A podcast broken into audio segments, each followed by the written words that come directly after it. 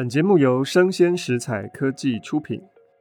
Hello，欢迎起今天遇到爱玲姐。我们今天要讨论的是一个非常奇异的题目。我们不讨论张爱玲的名作，我们讨论她在初中跟高中的作品。啊，特别邀请到康桥高中的老师萧世轩老师来帮我们分析一下，到底以现在高中老师的眼光来看，这些作品值不值得刊登啊？好，张爱玲的第一篇，她的初中的作品，应该是在她十二岁发表的《不幸的她》，这是一篇小说哦。好，那我们先请肖老师跟我们分析一下这篇小说，你觉得怎么样？嗨，大家好，我是世轩啊，谢谢正道老师的邀请。好，那我们今天呢，其实就是针对这个张爱玲在中学时期的一些作品，哈，去做谈论。刚刚正道老师已经说了，哈，这个。第一篇的处女作啊，就是这个不幸的他。我我觉得最有趣一点哈，因为我现在目前是在康桥国际学校服务哈。那他张爱玲在十二岁的时候就已经进入了这个所谓的呃，欸、她也是念贵族学校，对，对，而且他是在美国圣公会所办的这个贵族学校当中，嗯、所以我觉得他的对他的那个背景其实跟现在的这群孩子其实蛮像的，对对对对。嗯、那中学时期哈，我们也不用去要求说他真的是写有多好，好到那种哈、嗯，我们现在以标专业作家的标准去看他，不是什么杰作，对。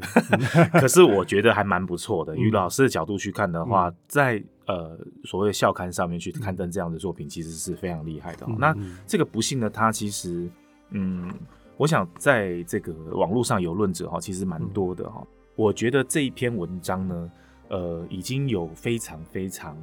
呃，完整的结构了。嗯。那最重要是我其实在这里面发现了一个很有趣的地方，它的这种华丽与苍凉，哈，大概就是从这个地方开始起步的。好，我刚刚在跟曾老师聊天的时候，我们就想，哈，这个这个艾琳小姐呢，她其实非常的有这个才华之外呢，她因为她生长的这个整个过程，我想很多听众都已经知道说这个部分啊是比较呃艰辛的，而且对于家庭的爱啊，嗯。宽怀哈，是比较匮乏的，不太幸福的。对，所以他在写的那个过程当中，哈，呃，这篇文章其实有牵扯到一个蛮蛮有趣的地方，因为他这里面讲到的这个女主角哈，跟他的这一个另外一个女主角就雍姐哈，嗯，事实上也是他呃现实生活当中的某种程度上的投射哈，这个应该是可以有迹可循了哈，这个应该有证据可以证明的。那呃呃，我记得哈，这篇虽然是小说哈，可是我记得以前在。上郑明理老师的这个所谓的这个散文批评课的时候，就讲过那个散文是个照妖镜哦。我觉得小说某种程度上也是，也是，对，也是。嗯、那这篇文章事实上可以跟另外一篇，待会我们后面会去谈到的，事实上也可以现在开始谈的哈，就是骆心平在国光这一个所谓的呃校刊刊物当中哈，呃第六期所刊的这个骆心平这一篇文章，其实是很有关联性的。那这个不幸的它其实内容非常的简单，就是呃两个少女。在少年时期的相遇，那这里面呢，他的成成长过程当中发生了一些曲折，那离开了故乡，然后等到十数年之后呢，再次见面。而这个女孩子呢，看到雍姐结了婚，生了小孩，拥有了美满家庭之后，她到最后，她在成长的过程当中，她拒绝了她的母亲为她安排的婚事，嗯，那她也觉得这是一个新女性的一个标杆。对，那再来就是呢，她到最后跟这个雍姐见面，然后生活了一小段几天的时间之后，她就突然一下。秘密的走了，她留给这个雍姐写了一句话，她说：“我不忍看到你的快乐，更形成了我的亲戚。”事实上，我觉得这是一个，呃，蛮现实的映照，甚至这里面某种程度上来讲，对于他自己，或者是他对于自己母亲的这个投射，哦，其实是非常深的。嗯。虽然他们想要做这个新时代的这个女性，可是，在某种程度上来讲，他还是渴望家庭，渴望这个所谓的爱这种部分。对，所以。像这个严继华老师，他在这篇文章的评论上面讲说呢，他说哈，这个张爱玲在这个时期当中做人和做女人的这的这个职分之间哈，产生了什么矛盾，而且呢，这个也是第一篇书写女性情谊的小说。嗯，好，无论是依据作家的这个实体经验，或者是写作经验的考察哈，所展现出来是一种混乱的，而且难以决定又很重要决定时期的一个这个作品。嗯，所以呢。呃，我刚刚前面已经讲到了，这个他已经具备了那个他未来写作的一个很重要的精神主轴，就是那个苍凉啊、华丽的这个笔触。他觉得这是美的，这是一个美的，而且呃，这个女女之间的情感，它这个部分，事实上有趣的地方就是，它就是在所谓的这个情感的依靠和投射，他必须要找的一个替代的部分，因为他毕竟在家庭当中，他得不到他的父母亲的关爱，甚至他的母亲，好、嗯。决绝的，就是等于说是抛弃了他，是这样子的感受。嗯、所以，呃，他这种，他到最后他的这个小说的最后讲一句话，他说：“雍姐，他是依旧我呢，我怎么改的那么快？只有我不行。”哦，这种自怨自艾的感受，事实上就是有一点这个这个反思他前面的小说里面提到的这种自我成长，或者是女性独立自主的意识当中的一种自我价值的这个冲突，跟一种反思的一个过程。那有趣的地方就是这个雍姐，事实上这个角色呢，根据老师们的考察，哈，这是有论者这个考察是他在真有其人，嗯，是真有其人。中学时期，他有个非常好的朋友，也是文艺天才美少女，叫做张如锦。嗯，但是张如锦呢，呃，这个人呢，他写的这个长篇的小说，就是我们刚刚前面提到的那个若星。对，那若星评呢，就是张爱玲为他的好朋友去评这个。这个文章，那因为后面我们会提到，我们就先不说。嗯、那这个部分好玩的地方就是呢，张如锦后来决定不再创作了，因为他结婚了。嗯，那在这个部分来说呢，对于一个呃忧郁感伤，然后又是聪聪慧早慧的一个张爱玲，又多愁善感的张爱玲，在内心当中，嗯，在这个不幸的她当中，显露出来那个少女时期当中那种内向、纤细跟寂寞，甚至是朋友之间的一个小小的这种。背叛有趣的地方就是张爱玲在她的这个毕业年刊当中，对于最讨厌哈最恨的这个事情的调查，写下一个一句话。这句话其实是知道最恨有才华的女人突然结了婚，一个天才女子忽然结了婚，对对对，对，所以她其实就是在针对这个部分去去做一个一个一个。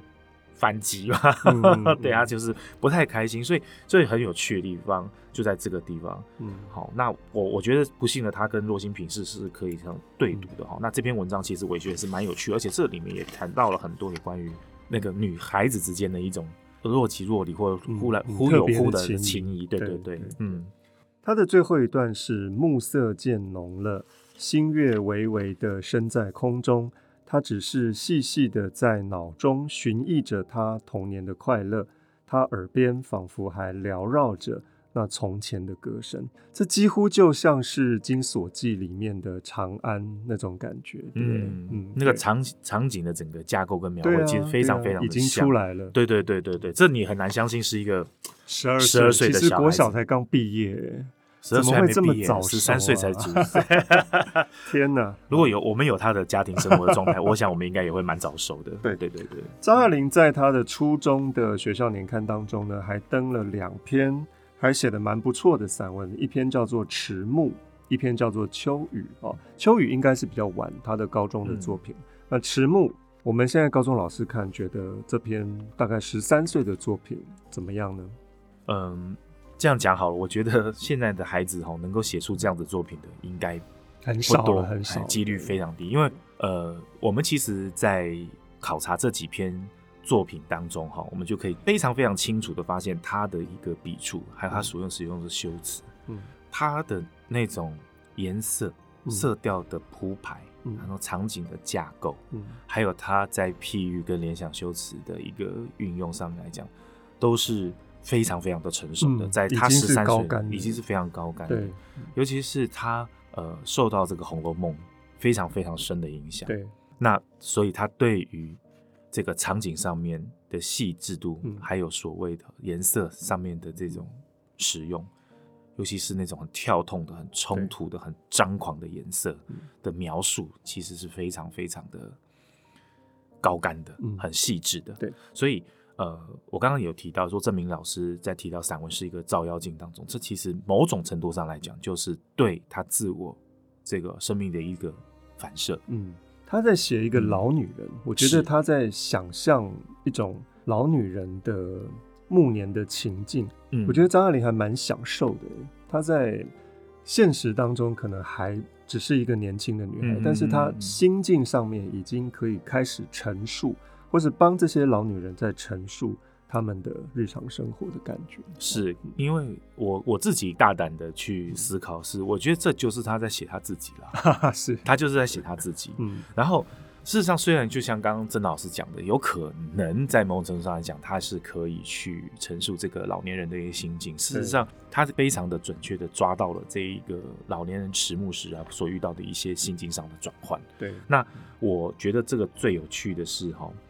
他在讲这些东西的时候，呃，我我就忽然想到，因为他其实呢在中间他有讲到一句话，他说啊，这个苍苍者天。既给人们的生命赋予人们创造社会的青红，怎么又吝啬的只给了我们仅仅十余年最可贵、稍纵即逝的创造时代？这样看来，反而是朝生暮死的蝴蝶为可羡了。嗯，他的好朋友严英哈曾经讲过一句话，我觉得，呃，张爱玲很喜欢提到花和蝴蝶，对，尤其是在那种盛开。然后在短暂又在那种最美丽的那个刹那结束了他的这个短短的一生，他是很新鲜这种状态的。所以严英后来有一句很有名的一句话哈，他说每一个蝴蝶都是从前的一朵花的灵魂回来寻找他自己。对，嗯，所以事实上他也都是在这样子的反复巡回当中哦，去不断的去去看待、去测试，甚至是去做推想他自己人生的未来一些。步调我觉得蛮有趣的，就是在这个地方。那这一篇我觉得，嗯、呃，除了他自己可以去模拟这个老年人这个迟暮的这个想法之外，更重要，我还是觉得他的这个文笔，还有他的这个这个所谓的修辞的运用，哈、嗯，我觉得还蛮适合学生去模仿学习的，对对对，模仿学习的，对对对。他会描写，他会用意象，嗯，好，而且他知道。文学是怎么回事？嗯，所以即使在这么短的篇幅当中，我们都可以看到，一九三三年的张爱玲是非常有写作的潜力的。是是是是。那另外一篇《秋雨》哦，我觉得就比较迷恋在修辞上面。嗯，呃，因为它那题目是秋雨哦，嗯，所以在。可能文字能力更好了一点，这篇是一九三六年的作品了，嗯，所以可能更去发挥他在文字上面所学到的一些，是是是，他自己当时觉得精彩的东西。是，那我觉得秋雨这篇文章好玩的就是，我个人觉得他就像刚刚那个郑老师讲的哦，他玩修辞玩的很厉害，对，但是事实上里面要讲的东西可能比较抓不到他的一个。嗯重点，他或许他就只是单纯的对于外在场景的一种描述，嗯、或者是对于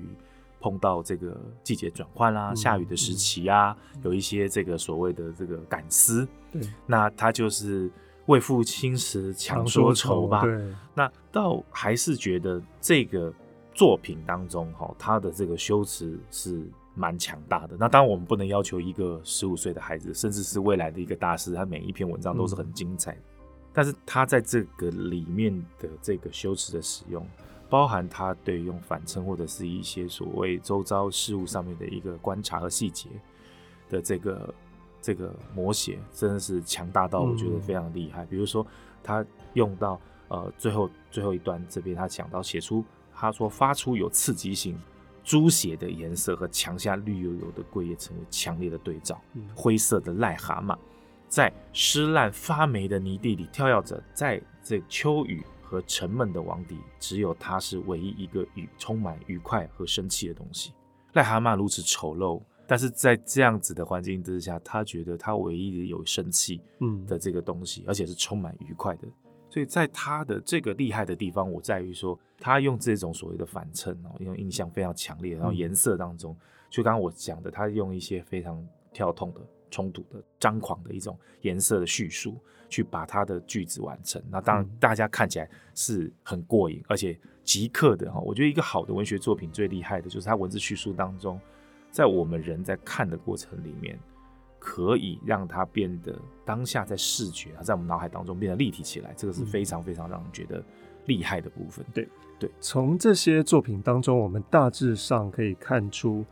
初中跟高中的张爱玲是很迷恋文艺腔的这种写作。嗯、那当然，高中生也觉得哇，文笔能够写到这样是一种展示。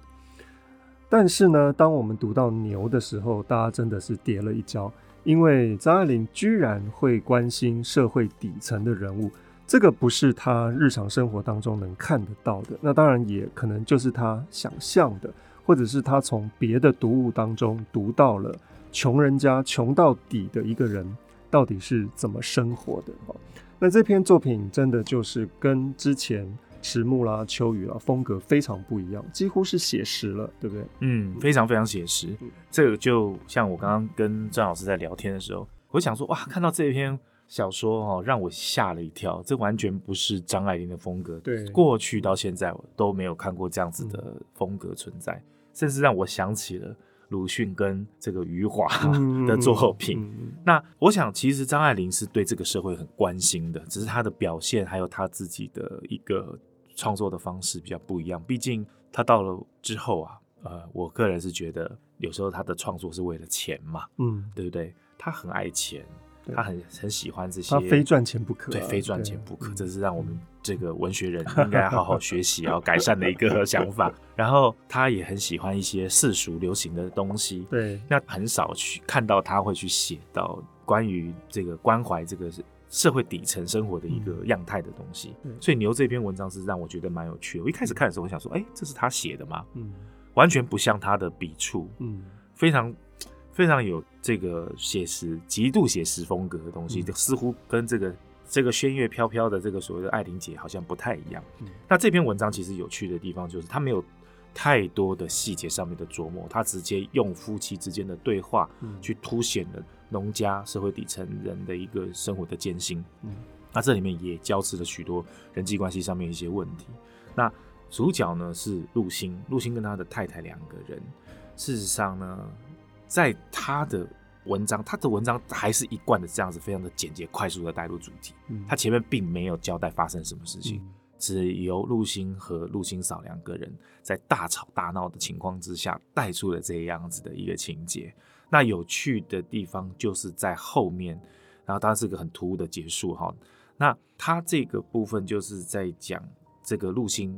家里面的贫困，把太太。的这个嫁妆，这个银簪子，他先卖牛，对，连卖牛银簪子，最后连那个两只拿回来都还没有养大的瘦鸡都要拿 出去，对啊，都要拿去卖了，只是为了要去借人家的耕牛去耕田，以至于说让他们后面可以有这个收入，有这个收成。对，他后面结局是很惊人的，是非常惊人的。发生什么事？当他们做了这些事情，当然到最后他们去蒋天贵家去借了这个。这只大黑牛、大黑水牛的时候呢，最后的情况是这个水牛竟然不给力，嗯、结果呢，陆星呢打了他一顿之后，没想到激怒了这一只牛，嗯、然后这只牛后来就把这个陆星给戳死了。对，那死了之后呢，他其实有去的地方，他在这里哈，呃，大概是在他的到中间这个地方，他有讲啊，黎明的天上才露出了这个美丽的雨过天青色，树枝才喷绿芽，露珠亮晶晶的。一碰洒人一身，树丛中露出一个圆圆的土馒头，这土馒头当然就是坟场了哈。对，牵牛花缠绕着坟间，把它那粉色的小喇叭直升进铺落在黄泥外的破烂棺材里去。嗯，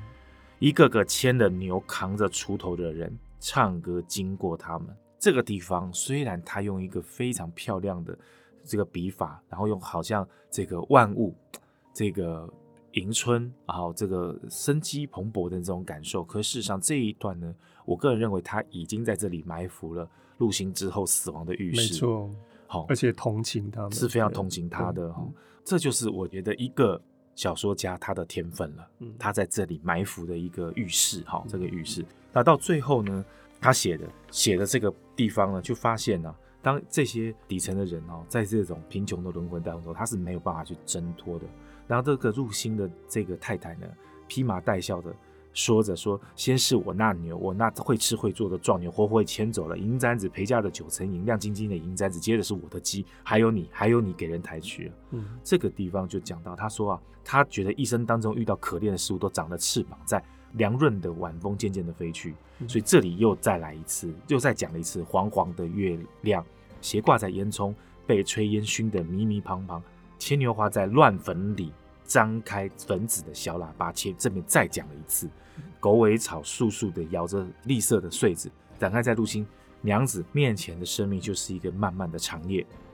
她的生命现在变成是一个漫漫的长夜，永远醒不过来。对，所以在他的最后一段，他讲说：“你看，缺少了吱吱咯咯的机声和陆星高大的在灯前晃来晃去的影子的晚上，该是多么寂寞的晚上。”但是在前一个晚上，陆星就讲说：“我现在要把那个鸡拿出去。”跟人家换来租那个耕牛来这个做的时候，他也是吸着旱烟，在想明天同样的晚上少了鸡群吱吱咯咯的叫声，该是多么寂寞的一个晚上。这是一个重复，它是一个重复，哦、但是有趣的地方就是，它是用这样子的，就相同的这个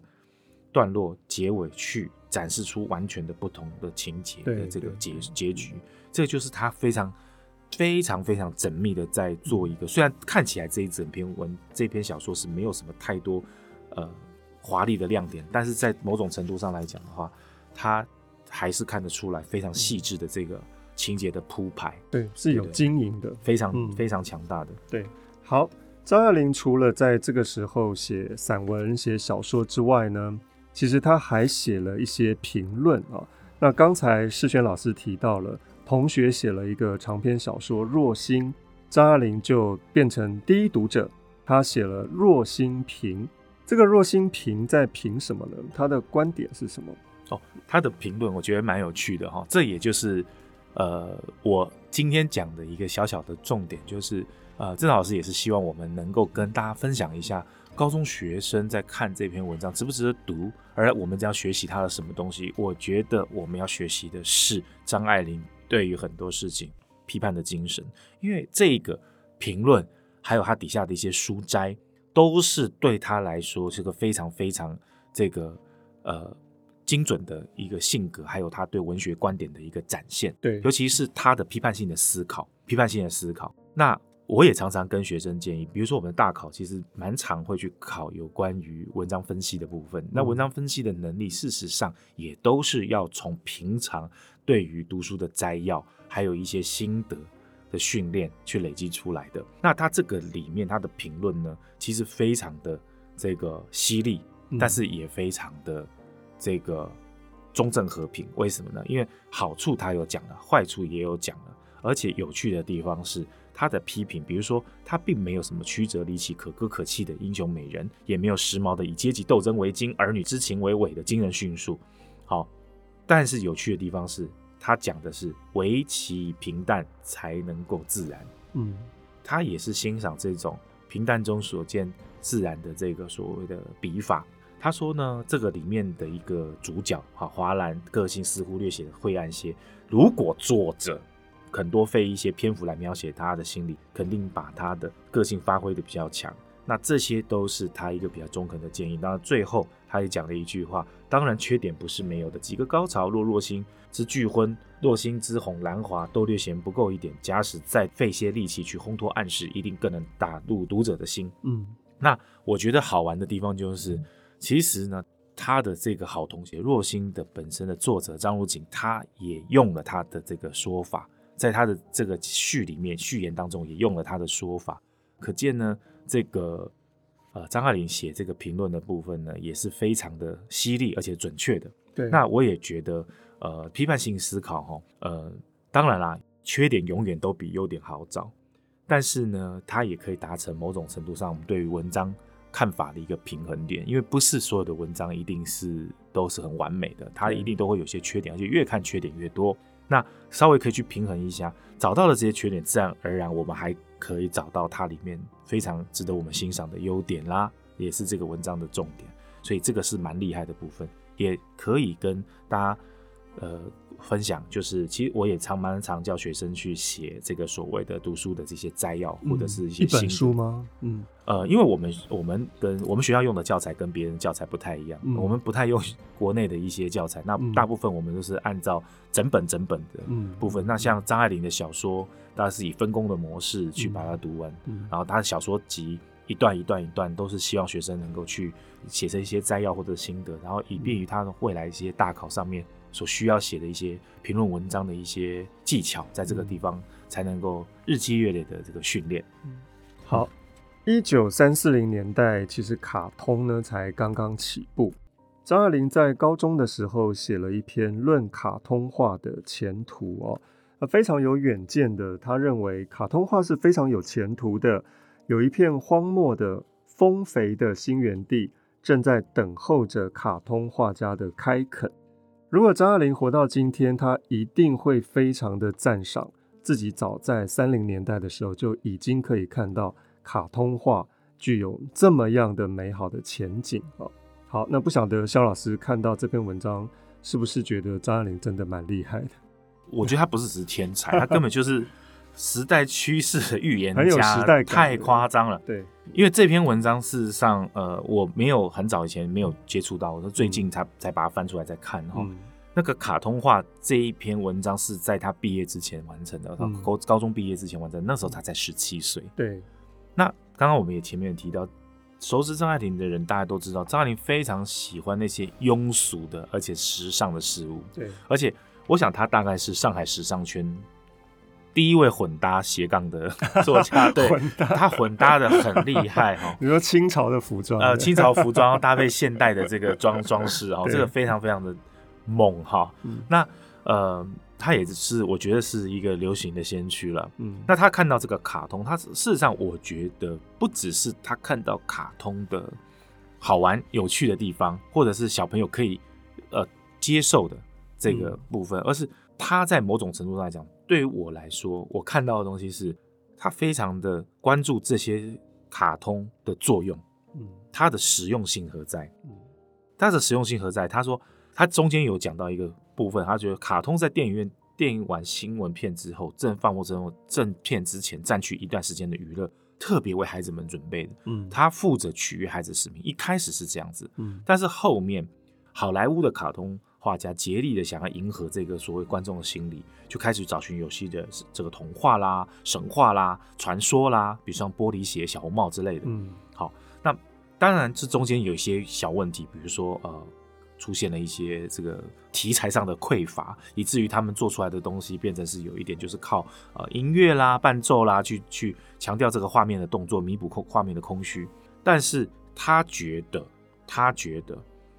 我们应该。要不是只有米老鼠有趣而已，我们应该要把它，就像刚刚曾老师讲的，它有新前途，有一个广袤丰肥的园地等着他们开发。嗯，所以说未来的卡通，它这里面讲到的是一个很有趣的，我觉得这个是一个跟儿童教育其实有非常关联性的东西。嗯、他说啊，卡通画绝不仅仅是取悦儿童无意识的娱乐，未来的卡通画能够反映真实的人生，发扬天才的思想。介绍伟大的探险新闻，灌输趣味的学士，哇，这非常非常厉害。对，啊，因为这些东西现在卡通就是这样。是，而且它，而且我们的卡通的技术已经不再是那种塞录录片的那种，嗯，而现在是都是所谓的电脑动画的阶段。对，那不管它的题材也好，不管它的应用层次也好，或者是我们现在拍所谓的卡通片的技术。那都已经是印证了张爱玲在一九三七年所说的话。对对，它不只是娱乐了，它甚至运用在我们生活很多的层面，包含我们商业技术上面，比如商业的报告，甚至我们在教学上面所使用的一些技术。其实学生他们在 YouTube 或者是任何的所谓的新兴媒体上面所看到的那些卡通片、动画片，甚至是影片，他们都比我们学的更快。更广博，然后他们接受资讯的流动性更更高，所以这个是我们完全没有办法。如果今天换作是我在一九三七年代，我根本不会去想到这些问题哦。对，所以可能就只是觉得那是小朋友看的东西。对，所以我觉得今天张爱玲在十七岁的时候就已经看到了这个产业的发展。重点是他不是只是局限于在一个娱乐，而是他觉得这样子的东西在未来。人类在学习或者人类社会当中会有一个非常重大的影响，这个是非常了不起的事情。所以他最后就在讲，他他的这个结论是：卡通的价值绝不在电影之下。如果电影是文学的小妹妹，那么卡通便是二十世纪女生心思与文艺的另外一个浴血可爱的小妹妹了。嗯，要全力栽培她，给人类艺术史发达史上面再添灿烂光明一页。的确，现在我们人类已经做到。那在下一个阶段，我想会更。更了不起的，对，真的是很有远见哦。是是是。张爱玲说：“我真是高兴，当我幻想到未来，连大世界天韵楼都放映着美丽的艺术的结晶，科学卡通、历史卡通、文学卡通，点点点点点的时候，他觉得这真的是世界大同啊。”嗯，好。那今天非常谢谢肖老师能够跟大家分享，张爱玲在我的天才梦之前，其实就已经在学校很出名。她在初中，她在高中，不断的在校刊上面发表作品，有散文，有小说，还有评论。所以我相信，在学校里面，她是无人不知的。但是张爱玲却又是一个生活白痴，所以老师们的印象当中呢，她是一个作文写得非常的好，成绩非常的好，但是好像不太守生活秩序的一个高中国中女生哈。好，我记得在国文的高中老师的一篇文章里面，他记述说，张爱玲真的是在生活秩序上面是全校出名，因为她记性很差，常常学校规定。那个东西要放这里，这个东西要放那里的时候，张爱玲是完全不管的，因为她只活在自己写作的世界里面。好啊，真的是一个天才。好，所以呃，张爱玲真的是一个很难得的文学少女。那从这些作品当中，我们也看到了一个巨星的诞生。好，好，谢谢肖世轩老师今天跟我们聊了这么多。希望我们还有机会能够今天遇到艾琳姐，好，拜拜，拜拜。